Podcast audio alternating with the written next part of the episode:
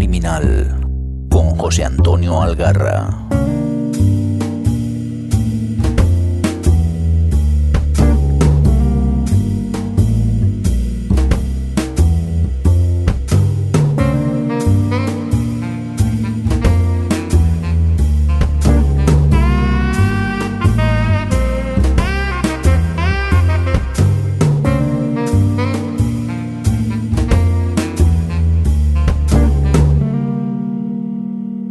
Hola, hola. Yo soy Juchu y estás escuchando la tercera entrega del Rincón Criminal. En esta ocasión os traigo a una de las más importantes damas del crimen, pero antes, y como ya es costumbre de la casa, os comento unas cositas. Estoy muy muy contento porque he recibido mi primer audio, nada más y nada menos que desde Argentina, mi amiga y compañera en el Club de Lectura Cuerti, Constanza. En él me habla de Don Winslow, uno de mis autores favoritos. Cuando llegue a él la escucharéis. Y de paso, os animo a mandarme comentarios o audios sobre vuestros autores preferidos o sobre algunos de los que hayan pasado ya por aquí. Bueno, también he recibido comentarios sobre la duración del podcast. Varios me decís que os gustarían episodios más largos. Mm, va a ser que no. La idea es mantenerme en este formato, pues no pretendo sino presentaros mi biblioteca y despertar vuestra curiosidad sobre los autores y a vosotros mismos os animáis a leerlos. Esto me permite también ir grabando con más asiduidad, o al menos eso espero. Eh, algunos me decís que os gustaría ver por aquí a los grandes clásicos del género. Llegarán, no lo dudéis. Pero muchos de ellos ya los traté en mi rincón criminal de Amañece y como de memoria voy justico y lo que quiero es transmitiros mis sensaciones con cada autor, pues me voy dando tiempo para releerlos antes. Así que os voy trayendo aquellos que tengo más recientes, más frescos. Y bueno, finalmente también me decís que estoy haciendo que vuestra lista de lectura se vaya ampliando hasta el infinito. Y a mí eso me encanta, puesto que a mí, como asiduo escuchante de podcast, pues me pasa lo mismo. Está bien tener una buena lista de libros en la recámara. Oye, nunca se sabe cuándo podremos disfrutar de tiempo para echar mano de ella. Eh, vacaciones, te jubilas, una lotería, en fin. Que por si os parece poco lo, mis recomendaciones, aquí os voy a mandar una serie de podcasts que a mí me vienen muy bien para engrosar mi lista de lecturas. ¿Os parece bien? Venga, vamos allá. Sin salir de aquí mismo, de esta casa de Sons, tenéis Librorum. Allí Van Gesa nos va contando sus últimas lecturas, tanto si le han gustado como si no. Eh, otro que escucho siempre con la libreta y el boli preparado es Ecos a 10.000 kilómetros. Romina, Pilar y Gesa pues hablan de cine, de música, series y sobre todo muchas y muy interesantes recomendaciones literarias. En la biblioteca del té, Aurora y Mónica, madre e hija respectivamente, os contarán de forma divertida y desenfadada sus últimos descubrimientos literarios. Furiosa por los libros, lo mismo nos habla de novela negra que nos recomienda lectura del oeste. Muy recomendable. También tenemos botón de muestra, donde Teresa nos lee el inicio de una novela y siempre me deja con ganas de continuarlas. Para ciencia ficción y fantasía, nada como echar una oreja a los retronautas y a la biblioteca de Trantor. Estos son imprescindibles.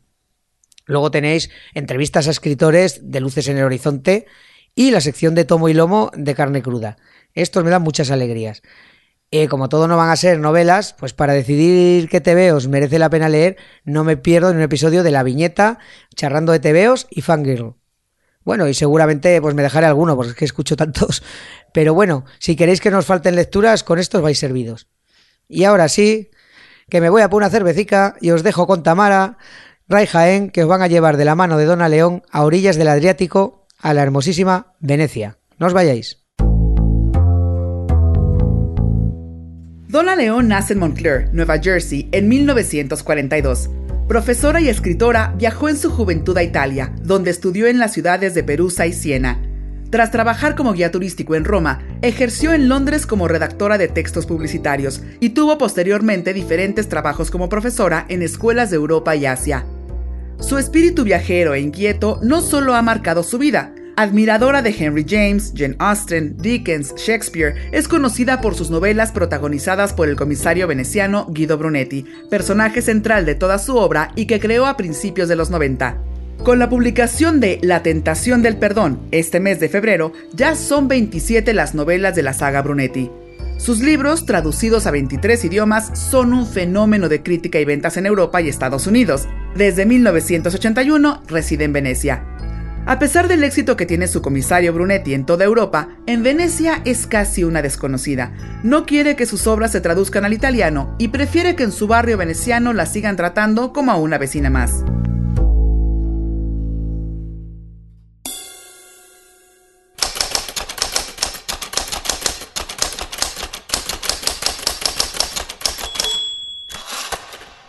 Brunetti paseó la mirada por el camerino.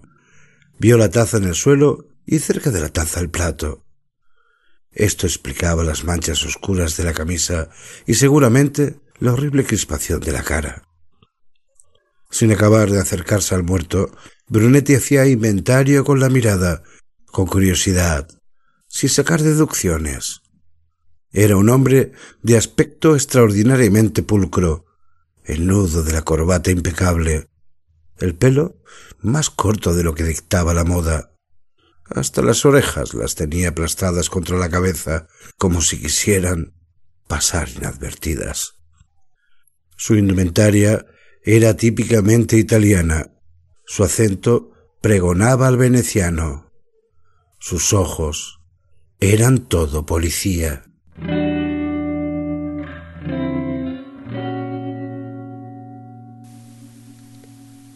Confieso que he estado a punto de cometer un crimen. Los más viejos del lugar sabréis que es imposible estar leyendo sobre Venecia sin que se nos venga a la cabeza la infame canción que azotó nuestra adolescencia allá a mediados de los 80. Y es que todos hemos sufrido nuestro despacito particular. ¡Ay, esos hombres G! Pero no, no, no voy a cantarla, aunque seguro que a muchos ya os está resonando en la cabeza, ¿eh? y es que hablar de Dona León y su comisario Brunetti es hablar de Venecia. Todo gira alrededor de esta singular ciudad. Sin ir más lejos, descubrí a la autora por culpa de Venecia. Allá por 1990 andaba yo de Interrail por Europa y este fue uno de los lugares por los que recalé. Me gustó, pero sin exceso, quizá porque mi anterior destino fue Florencia o por el exceso de turistas que se apelotonaban por las estrechas calles venecianas. El caso es que años más tarde estaba aburrido en una estación de tren y vi una novela de bolsillo que no era muy voluminosa. Sí, sí, en aquellos años sin ebooks ni tablets había que mirar bien qué se echaba uno en la mochila. El caso es que era la primera novela de una autora que desconocía y que trataba sobre resolver un crimen en Venecia. Eso me llamó la atención y lo pillé. Era Muerte en la Feniche, de Dona León. El viaje era a París y a mitad de trayecto yo lo había terminado. De vuelta a casa me fui a mi librería y pregunté, porque yo quería más libros de esa autora. Eh, para mi desgracia, acababa de publicar su tercer libro, así que me hice con los dos únicos que quedaban y después he ido comprando religiosamente año tras año el nuevo de Brunetti. Hace más de 20 años de eso y no me cansa. Eso quiere decir algo. Y es que la serie de Brunetti nos ofrece unas novelas que se leen solas. Son razonablemente cortas, con una estructura muy similar, tiene personajes fijos con los que resulta muy fácil empatizar. Huye de los cabrosos y de la violencia gratuita, pero eso no le quita nada de interés a las tramas, que están muy pegadas a la actualidad. Proponen interesantes reflexiones sobre el mundo y la sociedad en que vivimos. Así que subid a esta góndola criminal y vamos a hacer un recorrido por Venecia con sus luces y sus sombras de la mano de las novelas de Dona León. La autora es una mujer muy interesante. Pese a ser una de las más aclamadas autoras del género, odia a muerte la fama y vive feliz en el anonimato. Sus obras están traducidas a más de 20 idiomas, pero no al italiano por expreso deseo suyo. Solo cuando muera se hará. Para sus vecinos venecianos, ella es esa señora americana que escribe libros, y así quiere que siga siendo. Es una mujer culta, Ama la música, concretamente la ópera del barroco. En muchas de sus novelas está presente.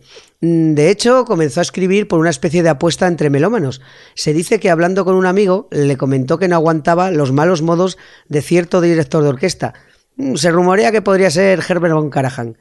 Entonces, este la retó a asesinarlo, claro, en una novela de forma ficticia, y de allí nació Muerte en la Feniche, donde Brunetti aparece por primera vez para intentar resolver el asesinato de un renombrado director de orquesta durante la presentación de La Traviata. Con esta primera novela ganó en Japón el prestigioso premio Suntory a la mejor novela de intriga y en poco tiempo la convirtió en todo un fenómeno de la novela policíaca en Europa. Eso es un gran comienzo, sí señor. Desde entonces y hasta ayer, como quien dice, nos ha regalado una entrega anual de Brunetti, 27 ya. Pero además Dona León colabora financieramente en todo tipo de proyectos educativos que tengan relación con la música. Está comprometida en ello hasta el punto que en el 2016 vino aquí a Barcelona a recoger el premio Pepe Carballo. Entonces habló con la alcaldesa Ada Colau sobre la posibilidad de colaborar en un proyecto con una orquesta que ayuda a jóvenes con problemas. Eh, otra de sus pasiones es la ecología, tema que también está presente en varias de sus novelas. Por ejemplo, en Veneno de Cristal, Brunetti debe resolver una trama en la que se mezclan la corrupción política y los delitos ecológicos. Hmm, eso me suena familiar. Eh, ¿Quién es Brunetti y por qué sus lectores nos contamos por miles? Pues bueno, según la autora, cuando decidió crear un personaje con el que iba a convivir durante tantos años, se lo planteó como una relación o un matrimonio, y ya que podía elegir, eligió a alguien que le cayese bien, con quien se sintiese identificada. Brunetti es un tipo simpático, divertido, alejado del cinismo de los típicos protagonistas del género. Ni es alcohólico ni violento. Es una persona familiar. Eh, un tipo que piensa, un intelectual, dijéramos, que afronta la vida sin ideas preconcebidas. Además, lee sobre todo a los clásicos, Cicerón, Dante, Herodoto, y luego tenemos junto a él a su mujer, Paola, que es profesora de literatura inglesa en la universidad. También es muy culta y devota de Henry James, al igual que la autora. Y ambos tienen interesantes charlas sobre lo divino y lo humano a la hora de la comida, en las que también participan Rafi y Chiara, sus hijos adolescentes, que son tan perfectos y encantadores que es imposible creérselos, pero bueno, que nos caen bien a todos. El tema de la comida en las novelas de Don León es para tratarlo aparte. Eh, esta entra en el grupo de autores mediterráneos de los que se podrían recopilar sus platos en un libro de recetas negrocriminales. Ignoro si existe este libro, pero debería. En este grupo pues estaría Manuel Vázquez Montalbán, Andrea Camilleri y Petros Marcaris, por ejemplo, que son imposibles de leer sin ir haciendo viajes a la nevera. En el caso de Brunetti, la hora de la comida es sagrada. Casi siempre está toda la familia y allí disfrutan pues de risotto con langostinos, ensalada de pulpo, tarta de ricota, y demás delicias de la gastronomía italiana. Todo siempre regado de muy buen vino, café y chupito de grapa. Suena bien, ¿no? Bueno, vamos a volver al trabajo. En, este, Brunetti cuenta con la ayuda de Vianello y Puccetti. Está siempre eh, luchando con las trabas que le pone su jefe, el vicequestore Pata, un tipo más interesado en su carrera política que en la resolución de los casos. La verdad que es que es un payaso engreído y egoísta, ya veréis. Afortunadamente, su secretaria es uno de los mejores personajes de la serie, la señorina Electra, que siempre le echa una mano para conseguir información de forma extraoficial, gracias a sus conocimientos informáticos y a sus muchos contactos que nunca nos deja claro quiénes son. Con ella se dan muchos de los mejores momentos de la saga. Cómo no, también está el trepa de turno, el teniente Escarpa, el torpe de la casa, que es Alvise, eh, últimamente se ha añadido la comisaria Claudia Grifoni, que le han pasado de Nápoles para resolver unos casos por Venecia y se ha quedado allí. Estos y Ettore Risardi, el forense, conforman el núcleo principal de todas sus historias. Historias a través de las cuales Dona León nos presenta su amada Venecia siempre atribulada por el caos turístico, una población que huye de una ciudad que ya no reconoce como propia. Las franquicias multinacionales sustituyen a los comercios de toda la vida. La gentrificación y la corrupción urbanística los desplaza para mayor gloria del turista. Eh, parece un Disneylandia sin alma.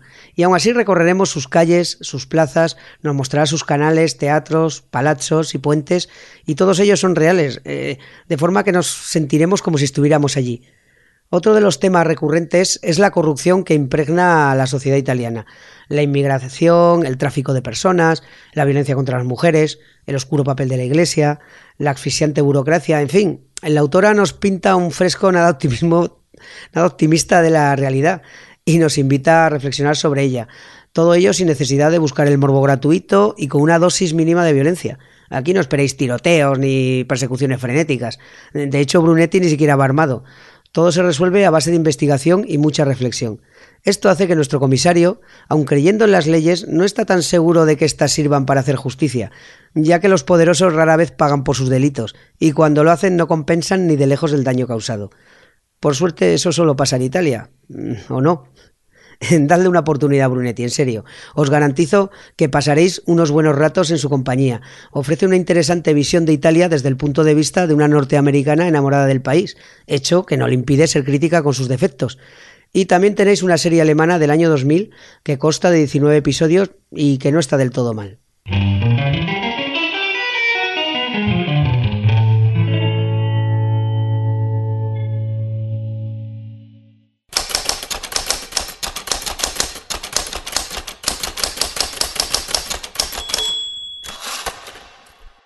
Veces, Brunetti pensaba que Italia era un país en el que todo el mundo lo sabía todo, pero nadie estaba dispuesto a decir nada.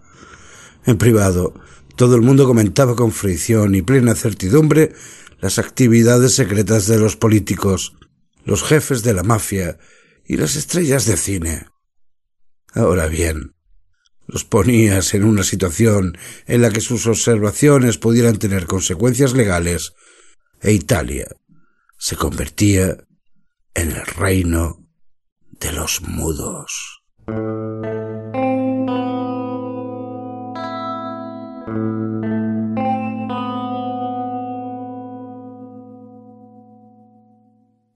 Pues con esto termina nuestro tercer episodio. En estos hemos pasado por el Mediterráneo, el Atlántico y el Adriático. El siguiente autor será ya de interior, muy de interior. Nos iremos a Valladolid. Pero bueno, eso lo veréis si decidís continuar con nosotros un episodio más. Espero que así sea. Todo esto es posible gracias a la mágica edición del señor Mirindo y a las preciosas voces de Tamara León y Ray Jaén. De cualquier fallo o desaguisado es responsable este que os habla y podéis contactar conmigo a través de los medios habituales. Los encontraréis en sons.red, el rincón criminal. Espero vuestros comentarios. Recordad que esto es confidencial, en voz baja y muy secretito. Hasta la próxima. Hasta aquí esta edición de El Rincón Criminal, un podcast alojado en Sons, red de podcast. Encuentra mucha más información de este episodio en nuestra página web, sons.red barra Rincón Criminal y descubre muchos más podcasts en sons.red.